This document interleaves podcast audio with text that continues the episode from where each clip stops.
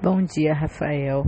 É, primeiramente, nós gostaríamos que você se apresentasse é, e fizesse um breve relato da sua história de vida e como a sua relação, como é a sua relação é, com o grupo LGBTQIA+. Como que, que você se, se vê dentro desse grupo? Obrigado, Tainá, pelo convite. É... Meu nome é Rafael, tenho 32 anos, sou gay, assumidamente. É... A minha história é com o grupo LGBTQIA+, começa aos 15 anos, quando eu me assumo para minha, para minha mãe, para meu pai, né? Para minha família nuclear. E a partir disso, é, eu vou construindo a, a minha identidade enquanto gay. Não 100% livre, porque na época minha mãe não aceitou.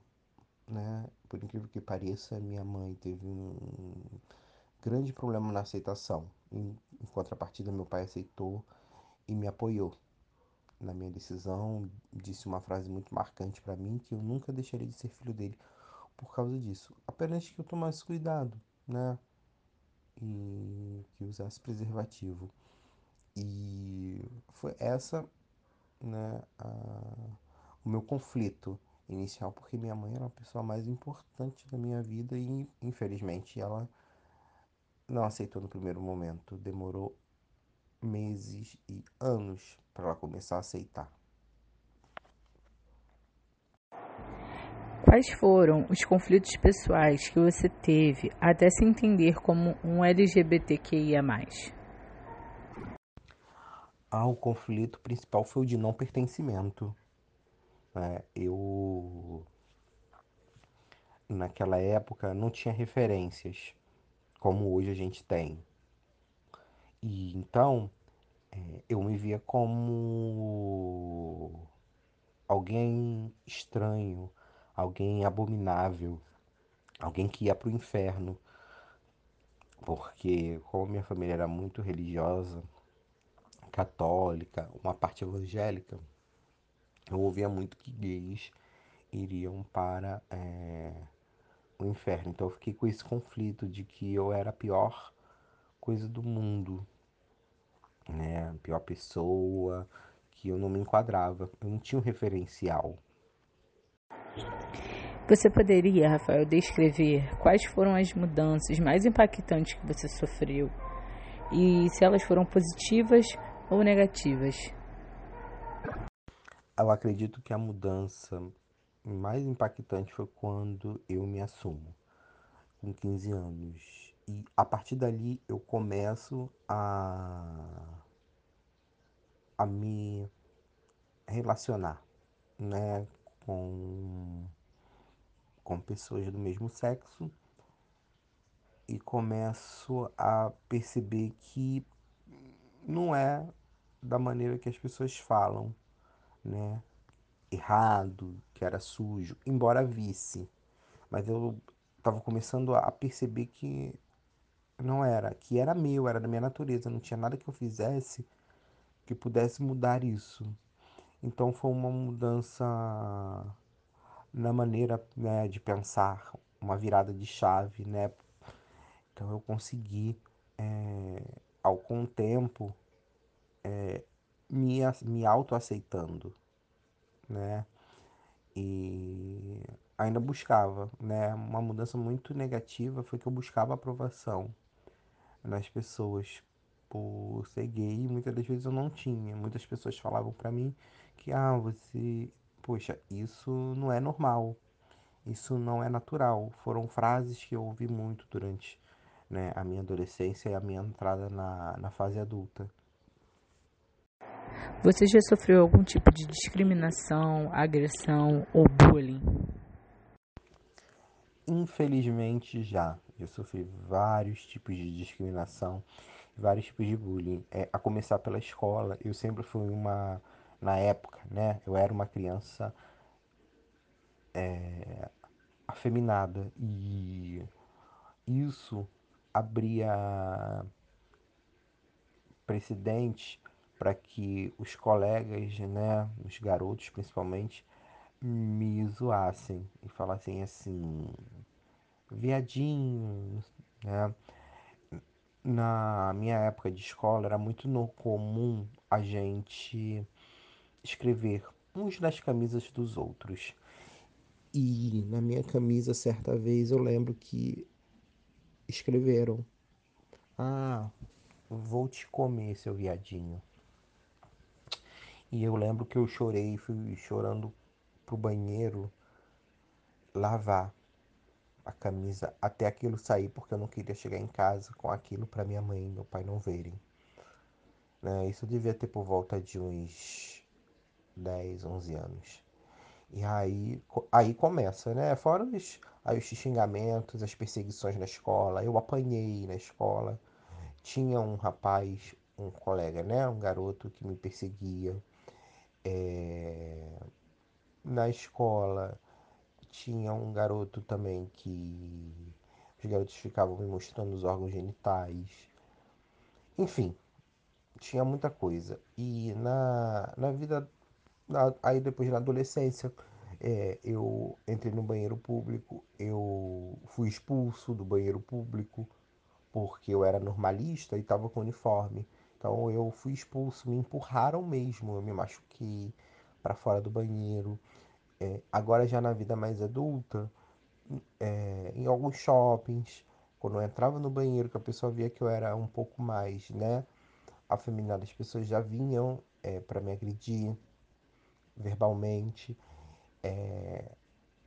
Na academia, uma vez aconteceu de eu, sem querer, olhar para dentro da cabine do rapaz, porque eu não estava olhando para ele, eu estava olhando para ver se ele tinha deixado meu shampoo no chão do do box.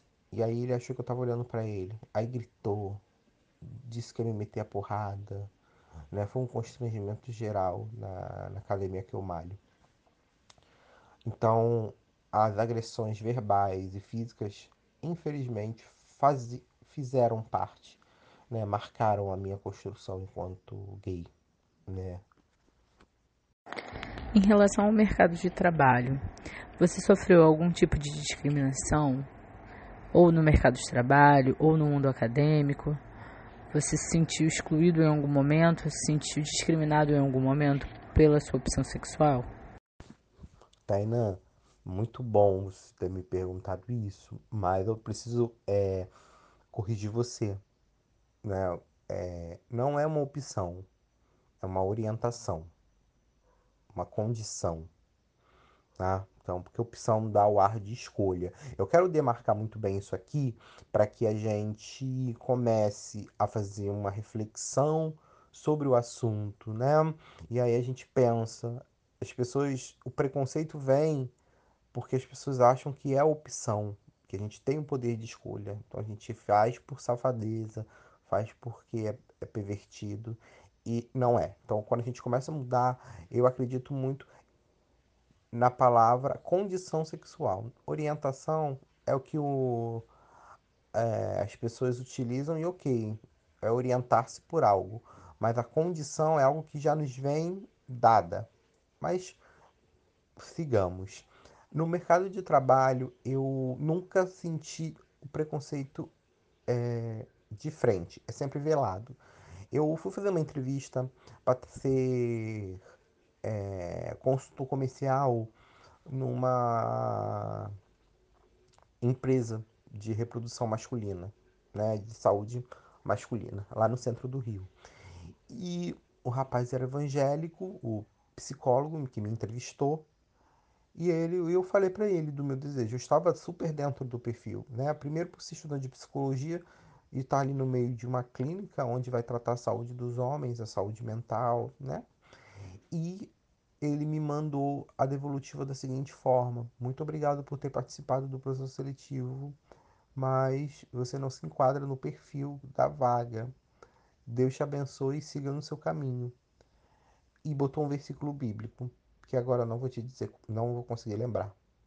E aí eu falei assim: caramba, eu fui descartado porque sou gay claro, ficou claro para mim quando ele botou a questão da religião.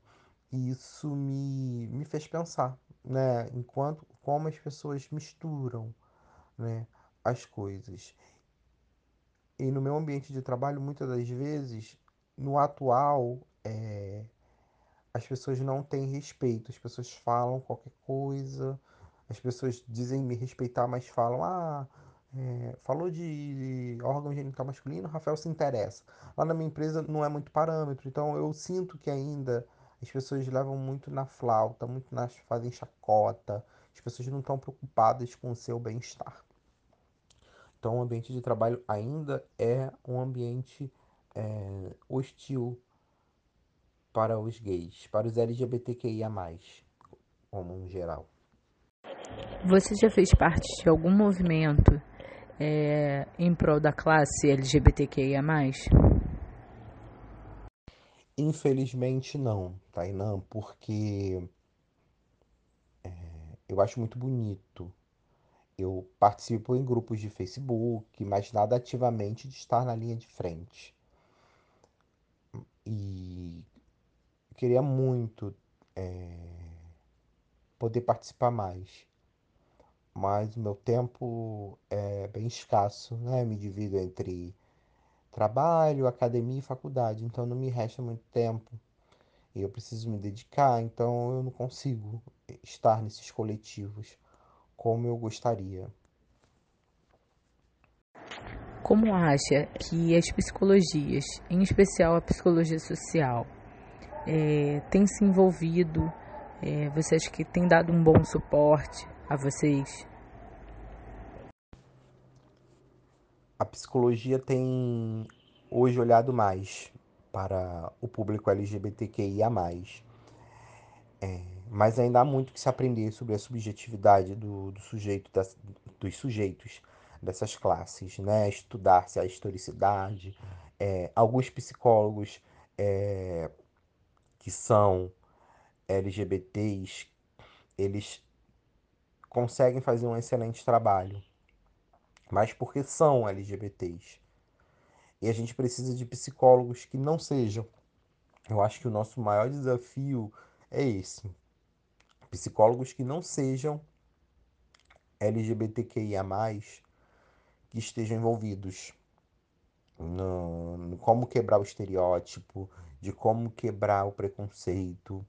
Infelizmente, Tainan, nós temos um movimento dentro da. Eu, como estudante de psicologia, né, vejo que dentro da, da classe ainda tem os que acreditam que possa se haver uma reversão sexual, que é a dita terapia da cura gay. Isso para mim me entristece, porque a psicologia é um instrumento para a promoção de saúde e não para a promoção de sofrimento.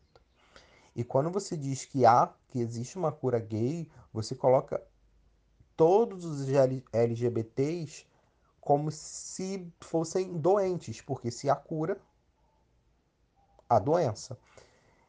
Então eu vejo que a psicologia precisa me, é, continuar no passo para ser um, uma promoção de saúde para nós. E aí, é... ainda assim, os psicólogos precisam estudar mais e mais para lidar, principalmente, aí vou ser bem taxativo, com uma população trans. Porque a população trans ela passa por um sofrimento, o sofrimento dela é duplo, triplo, é, é, eu não consigo mensurar, porque é estar preso em um corpo que não é o corpo que você deseja ver, você não é o corpo que você aceita, porque você se acordar de manhã sendo uma mulher trans e se olhar no espelho e ver um pênis, você ser uma, um, um homem trans e, e olhar no espelho e ver seios, então esse é um sofrimento que os psicólogos precisam aprender a lidar. Né? E eu vejo muitos relatos de que os psicólogos ainda não sabem lidar com essa minoria, com essa com esse, com esse sofrimento, não sabem manejar. Então a psicologia social ela precisa fazer um apanhado aí, né?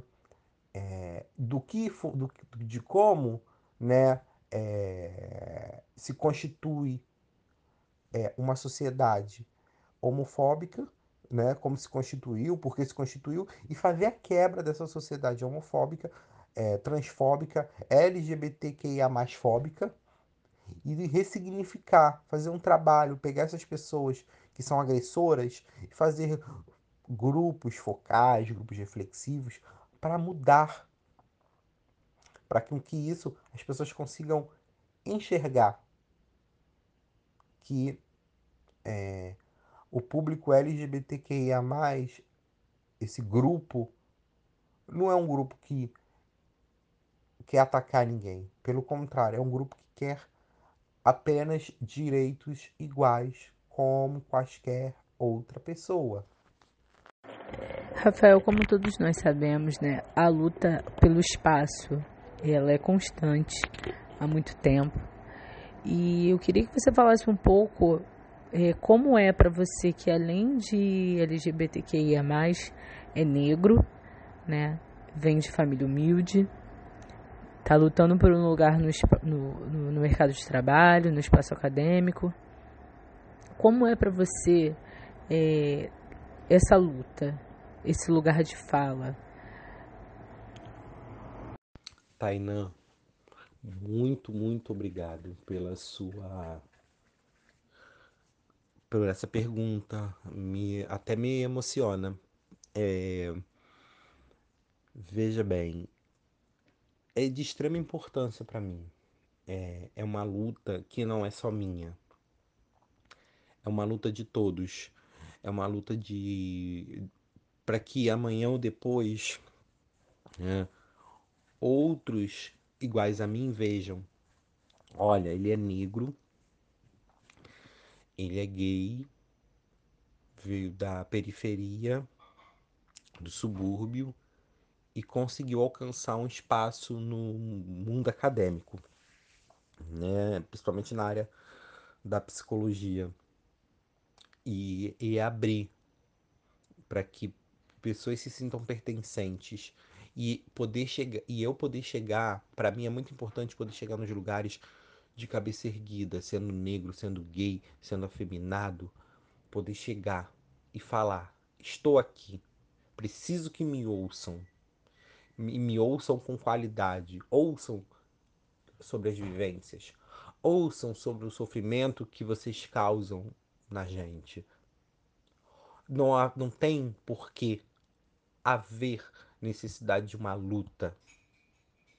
Não tem por que sermos inimigos. Devemos nos unir. E isso para mim, Taina, é, o, é, é, é, poder ter o meu lugar de fala.